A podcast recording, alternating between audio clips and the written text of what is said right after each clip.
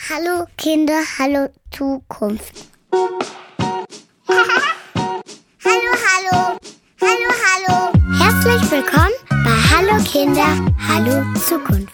Dem Podcast, der dir Anregungen gibt, wie man Kinder stärken kann, um sie selbstbewusst und kompetent zu machen für die Welt von morgen. Wir sind Franziska Gebur, Jens Maxeiner und Benedikt Lang. In diesem Podcast sprechen wir mit inspirierenden Menschen, die sich leidenschaftlich in unterschiedlichen Lebensbereichen mit Kindern beschäftigen.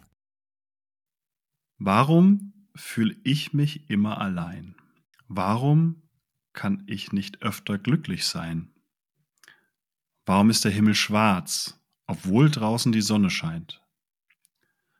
Warum habe ich eigentlich schon wieder Kopfschmerzen und eben geweint? Warum geht es mir nicht einfach gut? Warum habe ich auf mich selbst so eine Wut? Christine, das waren die ersten Zeilen aus deinem Buch Warum ich? Das ist ein ganz persönliches Buch. Worum geht es darin und, und wie ist es dazu gekommen? Wie man aus dem Ausschnitt schon rausgehört hat, dreht sich das Buch um ganz viele Fragen. Genauer gesagt um ein Mädchen, das sich diese Fragen immer wieder stellt, bis sie irgendwann bemerkt, dass sich diese Fragen nichts von selbst beantworten lassen und sie Hilfe braucht, um diese zu beantworten. Sie hat zuerst Angst und ist sehr verschlossen und sie traut sich erst nicht. Und letzten Endes überwindet sie sich doch und öffnet sich und man merkt so langsam, wie sie ihr Lächeln wiederfindet. Zu dem Buch ist es gekommen, weil ich in vielen Saßen selber sehr ähnlich gedacht habe. Ich habe angefangen, Gedichte zu schreiben aufgrund eines Suizids, der eigentlich das Hauptauslöser war. Damals hatte ich allerdings über ihn geschrieben und hauptsächlich begreiflich machen wollen, was das mit anderen macht. Mir war es damals schon wichtig, auf Depressionen aufmerksam zu machen, vielleicht im besten Fall jemand davon abzuhalten. Und das ist jetzt vier Jahre her. Dass ich selber Depressionen habe, habe ich allerdings erst letztes Jahr ähm, akzeptieren können. Auch da erst angefangen, über mich zu schreiben aufgrund eines Arztes, der mir sehr klar begreiflich gemacht hat, ich leide schon lange unter chronischen Schmerzen und der mir dann gesagt hat, ich werde keinen physischen Grund dafür finden, dass die Schmerzen da sind. Das sind Depressionen und mir wurde dann angeraten, eine Schmerztherapie zu machen.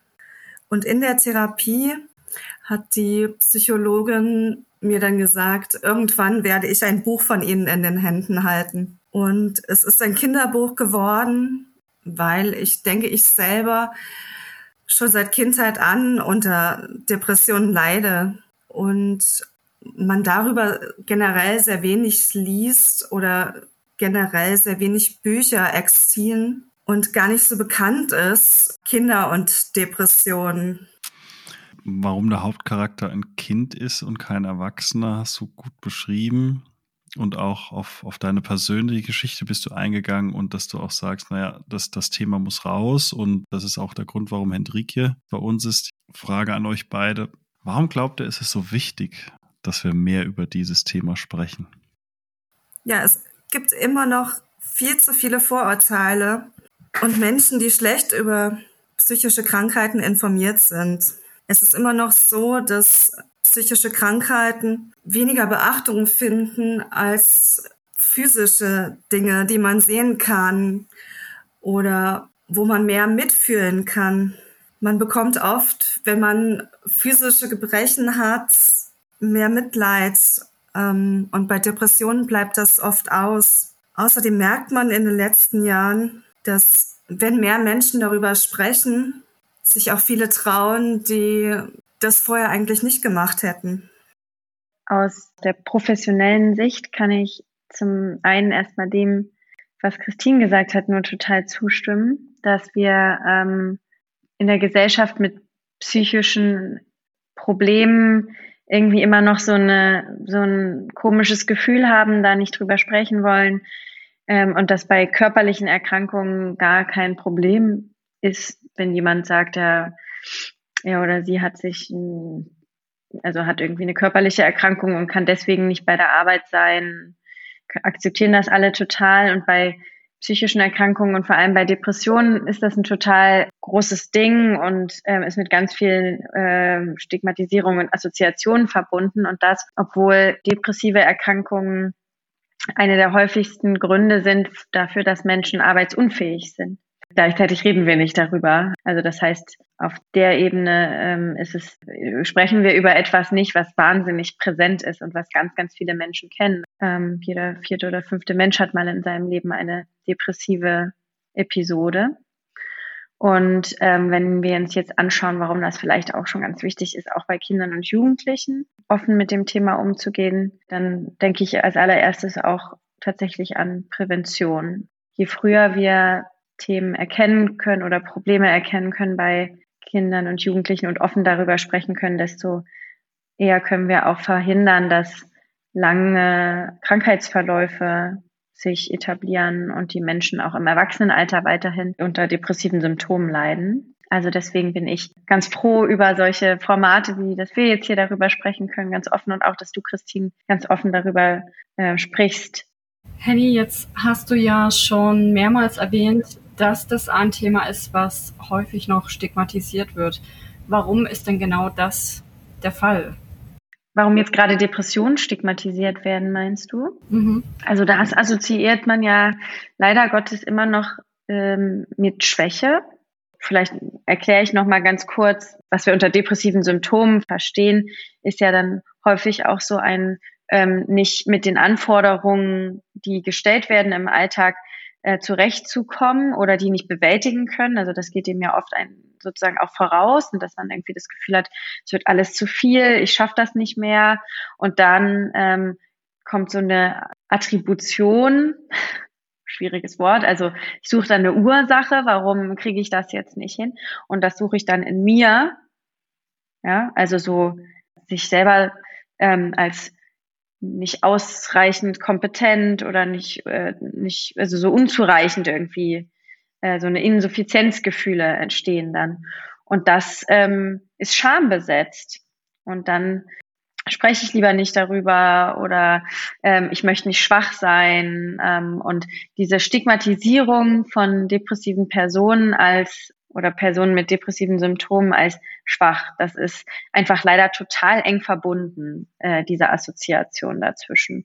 Und ähm, dann sind natürlich mit depressiven äh, Symptomen auch angstauslösende und überwältigende und überfordernde ähm, Aspekte verbunden, wie gegebenenfalls Klinikaufenthalte in der Psychiatrie oder andere Orte und Themen, die irgendwie so für, für die breite Masse nicht so ganz greifbar sind. Ne? Also wie behandelt man das? Was soll man da eigentlich jetzt machen? Es ist nicht so einfach wie jetzt bei, ähm, bei einer, mir fällt jetzt gerade keine so richtig gute körperliche Erkrankung ein, ne? aber da weiß man dann, da nimmst du die und die Tablette oder sowas. Das ist da einfach nicht so eindeutig und also das denke ich ist eben schwierig. Oder wenn der Finger gebrochen ist, dann sieht man eben den Gips und ähm, das ist bei dem halt nicht der Fall. Ja, genau, Sichtbarkeit. Jetzt bist du ja als äh, Psychologin bei der Plattform Krisenchat tätig. Habt ihr denn Zahlen darüber, wie viel Prozent der Kinder und Jugendlichen von depressiven Störungen betroffen sind? Ja, also ähm, bei Krisenchat auf der Plattform die, sind depressive Symptome ähm, eines der häufigsten Themen im Chat. Bei Jugendlichen, also Kindern, Jugendlichen und jungen Erwachsenen ähm, sehen wir das Thema bei den ChatterInnen bei über 20 Prozent. Du hast eben schon von, von Symptomen gesprochen und Christine beschreibt das in ihrem Buch wie folgt. Warum fühle ich mich wie im Labyrinth? Kein Ausweg in Sicht? Und warum stehen eigentlich die Wände so dicht? Warum stecke ich so fest? Und die einfachsten Aufgaben fühlen sich so schwer an wie das Besteigen des Mount Everest. Sind das so, so typische Gespräche, die man, wenn man unter Depressionen oder wenn man Depressionen hat, so mit sich selber ausmacht? Wie ist da eure Erfahrung? Ja, die Depression, wie ich gerade gesagt habe, ist ja relativ schwer zu greifen. Es gibt so Symptome, die man definiert hat, die ganz typisch sind für eine Depression.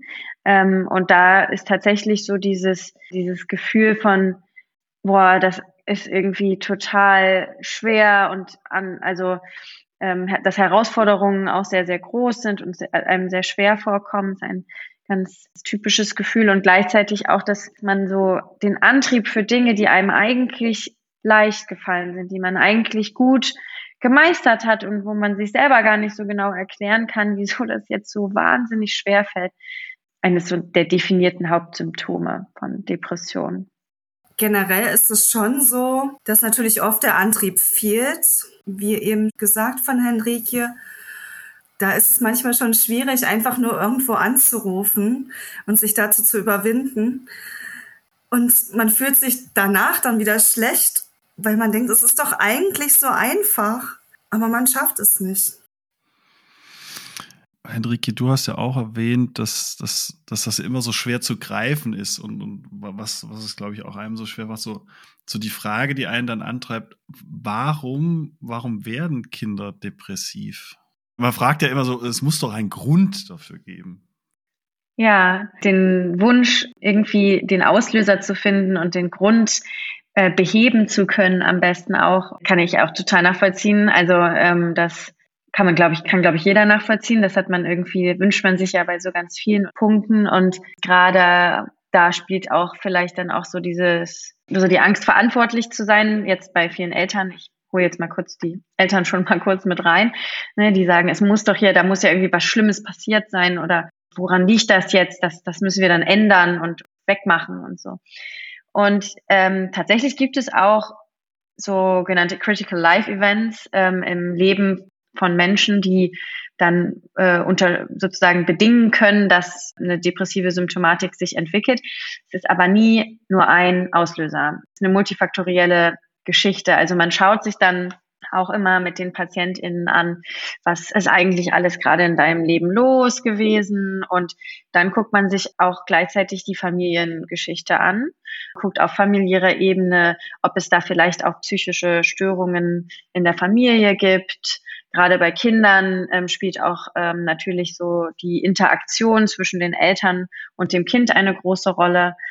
Und so entsteht eher wie so ein Puzzle, ne, was man zusammensetzt. Und auch da muss man sich aber äh, ähm, von der Tatsache verabschieden, die Lösung und den einen Auslöser zu finden.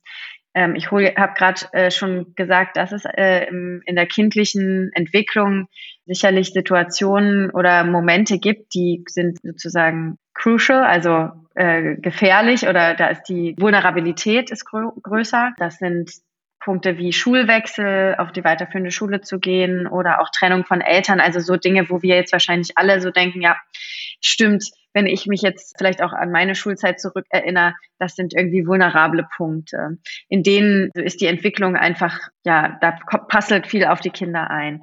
Aber man kann das nicht verhindern, nur weil man sagt, ich passe auf alles total auf und ich bin an allem dabei. Ne? Also daran merkt man dann, alle Kinder wechseln ja die Schule und nur eine kleine Gruppe der Kinder ähm, entwickelt dann eine depressive Symptomatik oder eine psychische Symptomatik. Aber das ist vielleicht trotz allem nochmal zu benennen. Ne? Also solche Entwicklungspunkte sind wichtig, ja. Hm. So unterschiedlich wie, wie der Auslöser und so unterschiedlich wie vielleicht auch die Symptome oder die, die Wirkung sein kann, ähm, gibt es auch Unterschiede zwischen Kindern, Jugendlichen und Erwachsenen in, in der Art und Weise, wie sich das äußert?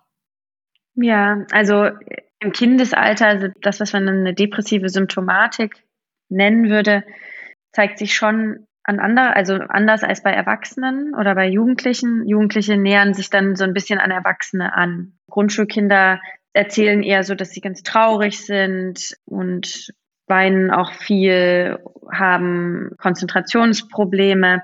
Bemerkt das dann häufig tatsächlich über so eine Veränderung in der Schule, also ne, dass die Schulleistungen plötzlich schlechter werden und dass so eine vermehrte Ängstlichkeit und so ein in sich gesunken sein vielleicht, würde ich das beschreiben, deutlich wird oder auch berührend finde ich, sind dann so ganz starke Schuldgefühle bei den Kindern. Also Kinder fühlen sich schuldig für Sachen, wo sie überhaupt keinen Einfluss drauf haben. Also vielleicht würde ich das sogar jetzt mit so einer Schwere beschreiben, die dann so ein Kind plötzlich verspürt ähm, und auch erlebt und auch beschreibt. Und Erwachsene und Jugendliche, also wie gesagt, bei Jugendlichen ähnelt es dann so dem, was ich vorhin schon mal kurz genannt habe, was man so unter einer depressiven Symptomatik beschreiben könnte. Ne? Also so ähm, Selbstwertprobleme, eigene Insuffizienzgefühle, dass die, die Stimmung irgendwie total schwankt und sozialer Rückzug. Ganz wichtig. Also Kinder sind ja vielleicht auch in ihrem sozialen Alltag immer noch sehr strukturiert durch die Eltern. Also die Eltern bestimmen ja irgendwo viel oder das System viel stärker, wie Kinder ihren Alltag bestreiten. Und Jugendliche, ne, die ziehen sich zurück, gehen nicht mehr raus, Schlafprobleme, äh, umgekehrter Tag-Nacht-Rhythmus, so eine Sachen, die bisschen depressionstypischer nennen würde.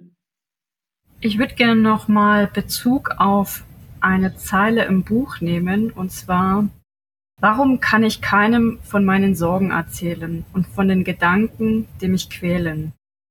Warum fällt es denn den Menschen, seien es jetzt die kleinen oder auch die großen Menschen, so schwer, über diese Gedanken zu sprechen, was sie bewegt. Ich glaube, als gesunder Mensch oder als jemand, der eben keine depressiven Symptome hat, tut man das, glaube ich, ganz oft ab als, ja, okay, wenn es dir nicht gut geht, dann, dann sprich doch darüber. Warum passiert genau dieser Schritt nicht oder nur sehr, sehr schwer? Also erstmal ist natürlich immer noch die Angst vor Stigmatisierung da oder vor Ausgrenzung. Werde ich anders behandelt? Wie geht mein Umfeld damit um? Und somit auch die Angst davor, nicht verstanden zu werden. Manchmal auch Scham, schon wieder zu sagen, es geht mir nicht gut oder mir geht es gar nicht gut und nicht verstanden zu werden. Oder vielleicht auch Sätze zu hören, die einen verletzen, was man so vielleicht auch nicht so nachvollziehen kann, aber wenn man in so Situationen, wo es einem gar nicht gut geht, so Sätze hört wie, ja, warum geht's dir eigentlich schlecht? Bei dir gibt's doch so viel Positives. Warum weißt du das nicht zu schätzen? Oder, ja, aber gestern warst du noch so gut drauf. Warum geht's dir jetzt auf einmal schlecht? Oder du hast doch gar keine Depressionen. Ja, und so kommt man oft in die Falle, dass man einfach sagt, mir geht's gut, obwohl es gar nicht so ist. Du hast ganz viele Punkte so ganz persönlich beschrieben, die, ähm, die, die man so ganz, ganz gut auch herleiten kann, finde ich. Wenn man jetzt sich anschaut, dass eine Person mit einer Depression vor allem an starken Selbstzweifeln leidet, also sich selber überhaupt nicht leiden kann, dann ist es auch nachvollziehbar, dass ich dann eher das Gefühl habe, oh Gott, das, also das kannst du ja keinem erzählen oder ich bin doch nichts wert, warum sollte ich damit jetzt andere belasten, ähm, anderen oder wieder anderen geht's viel schlechter, hab dich mal nicht so, ähm, wenn ich das jetzt jemandem erzähle, ist, da wird er das peinlich finden oder schwach und dieses sehr, sehr destruktive Denken, selbstdestruktive Denken, was so ein Denkmuster ist einfach, wenn man eine Depression hat, starke Selbstzweifel stehen dem Hilfe suchen können, mega im Weg. Ne? Also das macht es mega schwer, sich selber Hilfe zu suchen, weil das eigene Denken, die eigenen Muster dagegen arbeiten. Also man steht sich selbst im Weg eigentlich. Henny, du hast äh, vorhin schon recht ausführlich über die Symptome bei Kindern und Jugendlichen gesprochen, also solche Zeichen wie sich zurückziehen, sehr viel weinen, ganz ruhig sein, wenig Kontakt, ähm, Probleme in der Schule. Was können Eltern denn tun, wenn sie derartige Anzeichen bei ihren Kindern feststellen? Also wenn Eltern an ihren Kindern so Verhaltensänderungen bemerken. Also das ist ja, würde ich sagen, der wichtige Punkt hier. Ne? Ich bemerke irgendwie, etwas ist anders bei meinem Kind. dann sollte damit offen umgegangen werden. Und zwar auf eine Art und Weise, die nicht vorwurfsvoll ist, sondern das, was das bei den Eltern auslöst, Sorge, würde ich immer vorschlagen zu thematisieren. Ne? Ich bemerke das und das an dir und das, deswegen mache ich mir Sorgen. Also ich sende auch da eine, eine Ich-Botschaft. Ne? Also ich sage nicht, du machst äh, ja gar nicht mehr, du, du machst ja das nicht mehr, du machst ja das nicht mehr, sondern ich mache mir Sorgen.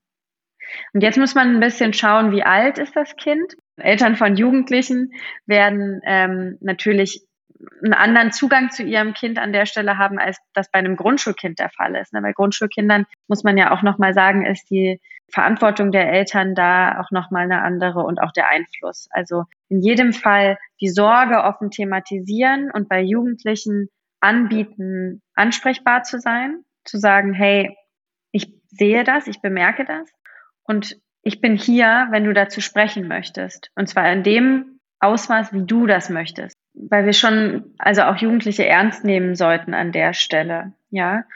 Und was noch ganz wichtig ist, also wenn ich jetzt sage, nicht locker lassen, klingt das auch gleich übergriffig, so meine ich das nicht. Aber was ja schnell passiert, das hat Christine ja gerade total gut erklärt, ist so dieses, also wie schwierig das ist, darüber zu sprechen und ehrlich und offen zu sein. Das erfordert dann oft vom Umfeld und von den Eltern oder auch bei Jugendlichen andere oder generell anderen erwachsenen Bezugspersonen so eine gewisse Persistenz in der Verfügbarkeit. Ja, also ohne dass ich sage, mach doch jetzt mal, mach doch jetzt mal, mach doch jetzt mal. Ich bleibe präsent und ich öffne das Thema auch immer wieder, auch wenn von dem Gegenüber nichts kommt. Das ist oft nicht so einfach für Angehörige tatsächlich. Christine, in deinem Buch es ist ja so, dass sich das Mädchen schließlich für eine Behandlung bei einer Psychologin entscheidet. Jetzt haben wir das Thema schon angeschnitten. Was können denn Eltern hier beitragen, um, um diesen Schritt eben zu erleichtern? Ja, vor allen Dingen ist natürlich erstmal die Empathie wichtig. Das Erkennen, welche Verhaltensweisen auffällig sind. Ja, und dann natürlich auch zu wissen, wann man sich professionelle Hilfe holen muss, weil Depressionen sind natürlich nichts, was man zu Hause einfach durch Reden und durch Dasein für das Kind heilen kann. Total, total richtig. Also ich glaube, der wichtige Punkt ist hier immer auch, ähm, wie wir schon öfter gesagt haben, dass es ernst genommen werden sollte ähm, und dass man dem Kind also eine Unterstützung darstellt. Also das heißt, dass die Eltern keine Schritte gehen, ohne das Kind zu informieren. Also dass ich quasi ganz transparent bin, auch hier wieder über die Sorge, die ich artikuliere, die in mir ist und die der Grund ist für mein Handeln oder auch die eigenen Grenzen ähm, ganz klar und sich selber ganz klar machen, wie du gerade gesagt hast, Christine, dass die Eltern das nicht lösen können und dass es auch okay ist, Unterstützung anzunehmen, wenn ein Kind in einer Psychotherapie zum Beispiel ist, dann ist es immer unter, nur mit Einbezug der Eltern möglich, eine Veränderung hinzubekommen. Ne? Also bei Kindern liegt ja ganz, ganz viel auch in der familiären Umfeld gar nicht unbedingt nur, sondern so generell irgendwie in der, also außerhalb dieser 50 Minuten einmal die Woche. Das Allermeiste passiert sozusagen außerhalb der 50 Minuten. Und da braucht ein Kind einfach Unterstützung. Also Eltern können an, von Anfang an vermitteln, wir machen das gemeinsam und wir unterstützen dich dabei wir reden nicht irgendwie rein, wenn du das nicht, also äh, wir, wir fuschen nicht irgendwie den Prozess, aber wir blockieren ihn auch nicht, all so eine Dinge. Also wir ziehen alle an einem Strang. Bei Jugendlichen finde ich es jetzt hier noch ganz wichtig zu sagen, ändert sich auch hier wieder so ein bisschen die, die, der Einfluss der Eltern aufgrund der unterschiedlichen Entwicklungsaufgaben. Also Jugendliche lösen sich ja ab einem gewissen Punkt von den Eltern ab und das bildet sich auch in der psychotherapeutischen Behandlung oder psychologischen Behandlung ab. Und Jugendliche ab 15 Jahre können sich auch alleine eine Psychotherapie suchen und eine Psychotherapie beginnen, ohne dass die Eltern dem zustimmen müssen. Ja. Jetzt hast du ja das elterliche oder häusliche Umfeld genannt. Oder wie sieht es dann mit dem weiteren Umfeld aus? Lehrerin, ähm, weitere wichtige Bezugspersonen. Empfiehlst du dass dieses Umfeld ebenfalls informiert werden sollte, damit da eben eine gewisse Sensibilität mit an den Tag gelegt wird? Oder wie ist da deine Einschätzung? Also auch hier würde ich ganz klar immer sagen, dass es nicht auf gar keinen Fall ohne Wissen der Kinder passieren darf. Auch ein zehnjähriges Kind muss so ernst genommen werden, dass es mit einbezogen wird in solche Prozesse. Wenn ich so an die Schule denke, dann ist ja häufig so, dass Kinder, die ähm, eher somatische Symptome, psychosomatische Symptome zeigen, dann auch häufiger mal länger in der Schule fehlen. Also wenn ich sage psychosomatische Symptome, dann meine ich, dass bei Kindern depressive Symptome sich auch oft körperlich zeigen, viel Bauchschmerzen und so. Und dann ist es total wichtig, dass die LehrerInnen auch informiert sind. Nur eben immer mit dem Hintergedanken, was ist der Grund? Also warum brauchen wir das? Für optimale Unterstützung. Also Sensibilisierung hast du gerade genannt. Sensibilisierung darf nicht bedeuten, dass das Kind dann irgendwie dann darf nicht darüber gesprochen werden. Und hier gibt es diese depressive Symptomatik bei einem in der Klasse und der ist irgendwie anders. Ne? Und das muss, das ist wirklich sensibel. Ne? Also die Kinder dürfen nicht im Rahmen des Klassenverbundes oder in anderen sozialen Kontexten dann herausgestellt werden aufgrund ihrer äh, depressiven Symptomatik oder aufgrund ihrer Symptomatik allgemein. Deswegen ist das relativ wichtig, ähm, dass es gut eingebettet wird, wenn man an das Umfeld noch einbezieht. Was ihr beschreibt und auch die Stigmatisierung, ich kann mir sehr gut vorstellen, dass Eltern auch irgendwann anfangen, an ihren Fähigkeiten zu zweifeln. Ich bin kein guter Vater, ich bin keine gute Mutter. Wie geht man denn damit um? Offen kann ich da irgendwie wieder nur zu sagen. Also gerade, dass man sich professionelle Unterstützung ähm, sucht, um mit dem, um dem Thema zu begegnen, zeigt ja, dass man ähm, erkennt, also dass nicht alles in der Macht der Eltern liegt. Und dann kann im Rahmen von so einer professionellen Unterstützung in Form von einer Psychotherapie genau auch solche Gedanken von den Eltern ähm, thematisiert werden. Also es gibt in der Psychotherapie mit Kindern und Jugendlichen auch immer Bezugspersonenstunden, die für die Eltern da sind. Und in diesen Stunden kann sowas zum Beispiel auch besprochen werden.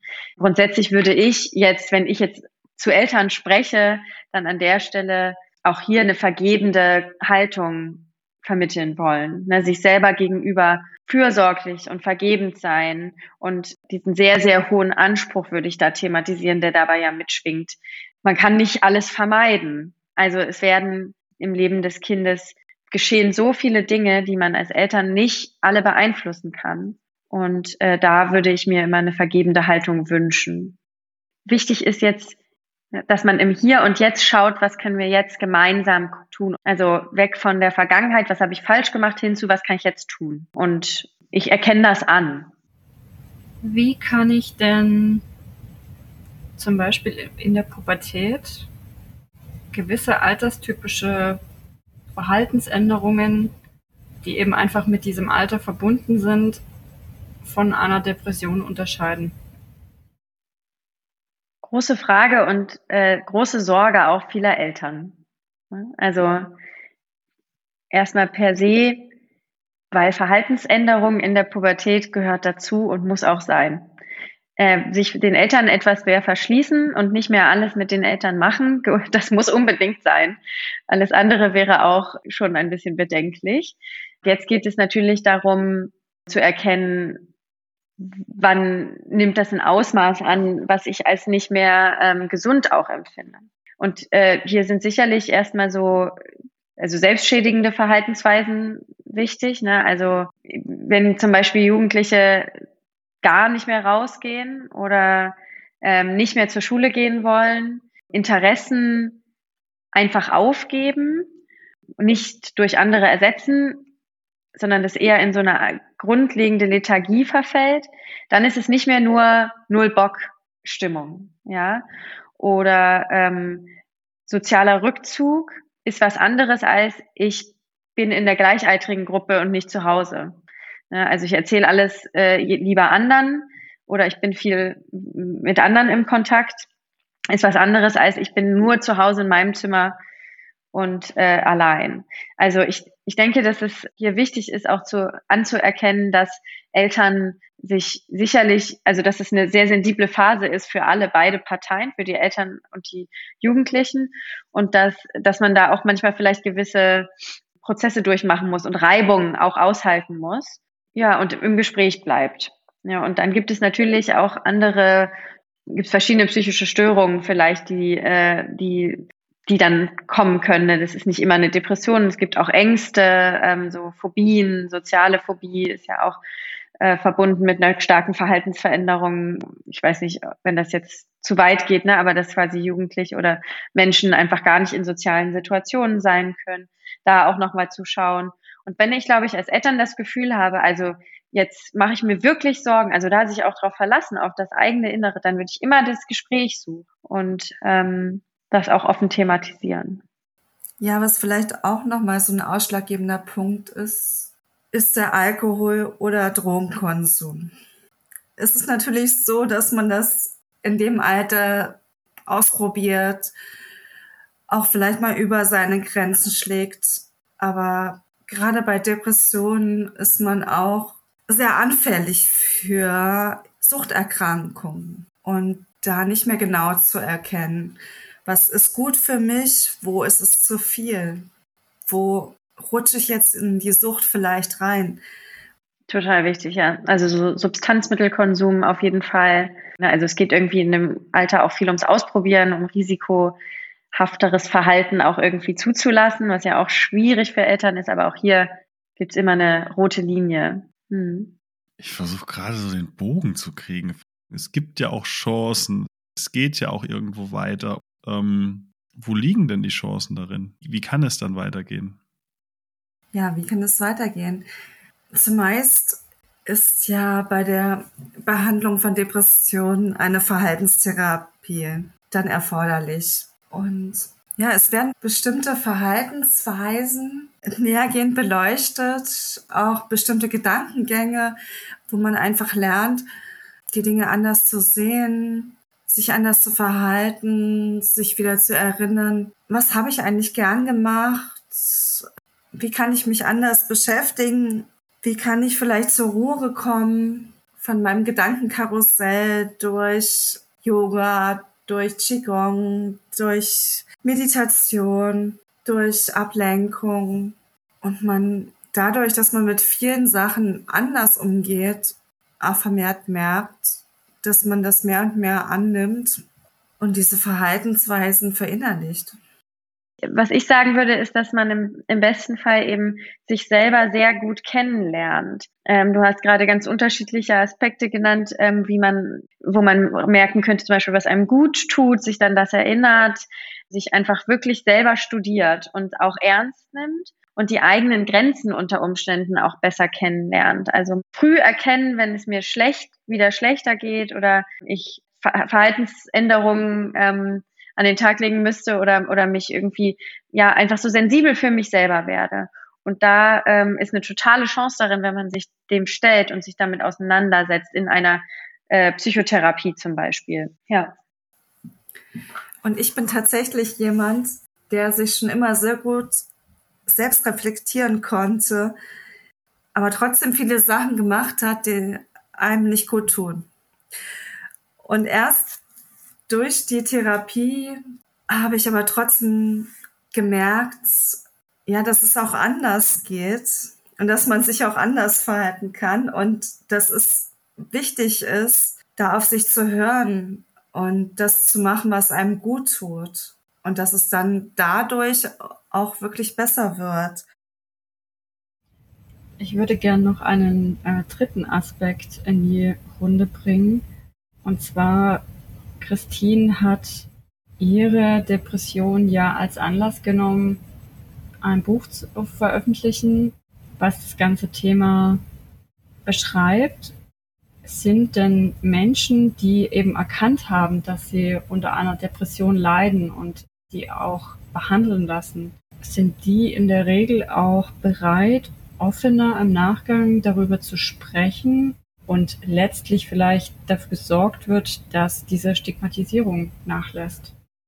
Erstmal diese, die Art und Weise, wie Christine ihre ähm, mit dem Thema umgegangen ist, finde ich, ist total mutig. Also das finde ich ist in jedem Fall auch sehr berührend, äh, das in deinem äh, Medium auch so umzusetzen, indem du dich so zu Hause fühlst und wohlfühlst. Ne? Das finde ich einen sehr berührenden und sehr offenen Umgang mit dem Thema. Und ein wichtiger Baustein von jeder Psychotherapie, auch bei anderen therapeutischen Verfahren, ja eine Akzeptanz dessen als Realität. Also ich akzeptiere das als Teil von mir und gleichzeitig akzeptiere ich aber auch das als Teil von mir und nicht als ich bin die Depression oder so. Ja, und wenn ich das so gut für mich einordnen kann und ablegen kann als ein Teil von mir, dann fällt es mir auch leichter damit offen umzugehen. Deswegen würde ich das schon bejahen. Zumindest in jedem Fall hoffen, dass Menschen nach einer Therapie oder mit so einem bewussten Umgang ähm, und Auseinandersetzung mit dem Thema das dann auch mutiger nach außen zeigen. Und Ansteckung ist hier auch nochmal ein Keyword, wie Menschen ähm, dadurch, dass andere offen damit umgehen, auch angesteckt werden und ein Bedürfnis haben, das auch zu teilen. Und wie erleichternd das für Betroffene sein kann, wenn andere auch offen damit umgehen. Wir haben viel über, über Chancen gesprochen, über Möglichkeiten, die sich auftun und wie mutig Christine ist, mit diesem Thema umzugehen. Und so mutig wie Christine ist auch das Mädchen in deinem Buch, das nämlich auch die Chance ergreift, ein neues Kapitel aufzuschlagen. Und ich würde dich, liebe Christine, gerne zum Abschluss bitten, so die letzten Zeilen deines Buchs vorzulesen. Ja, gerne. Ach, und bevor ich's vergaß, setz dir Ziele, die zu schaffen sind und sei nicht zu hart zu dir. Nimm Rückschritte in Kauf. Wir gehen Schritt für Schritt, dann nimmt alles seinen Lauf. Und wenn du magst, schlagen wir ein neues Kapitel auf. Danke, Christine. Vielen Dank, Hendrike. Es war sehr bewegend und ich bewundere den Mut von Christine, von dir ganz besonders. Und ich danke dir, Hendrike, dass du auch die Sicht aus der Expertenecke eingebracht hast. Und das hilft dabei, dass andere auch mutiger werden, dass man angesteckt wird von, von diesem Mut und sich traut, ähm, auch Hilfe zu suchen. Vielen Dank dafür. Ich danke auch. Vielen, vielen Dank. Liebe Zuhörerin, lieber Zuhörer, vielen Dank, dass du heute unseren Podcast Hallo Kinder, Hallo Zukunft gehört hast. Wir hoffen, dass du gute Ideen mitnehmen kannst für deine Begegnungen mit Kindern. Wenn dir unser Podcast gefällt und du uns unterstützen möchtest, dann freuen wir uns über deine Bewertung und Weiterempfehlung auf deiner Podcast-App. Wir sind dankbar für dein Feedback und deine Anregungen um unseren Podcast stetig weiterzuentwickeln. Wenn du magst, hören wir uns bald wieder zu einer neuen Folge von Hallo Kinder, Hallo Zukunft. Wir freuen uns auf dich. Auf Wiederhören.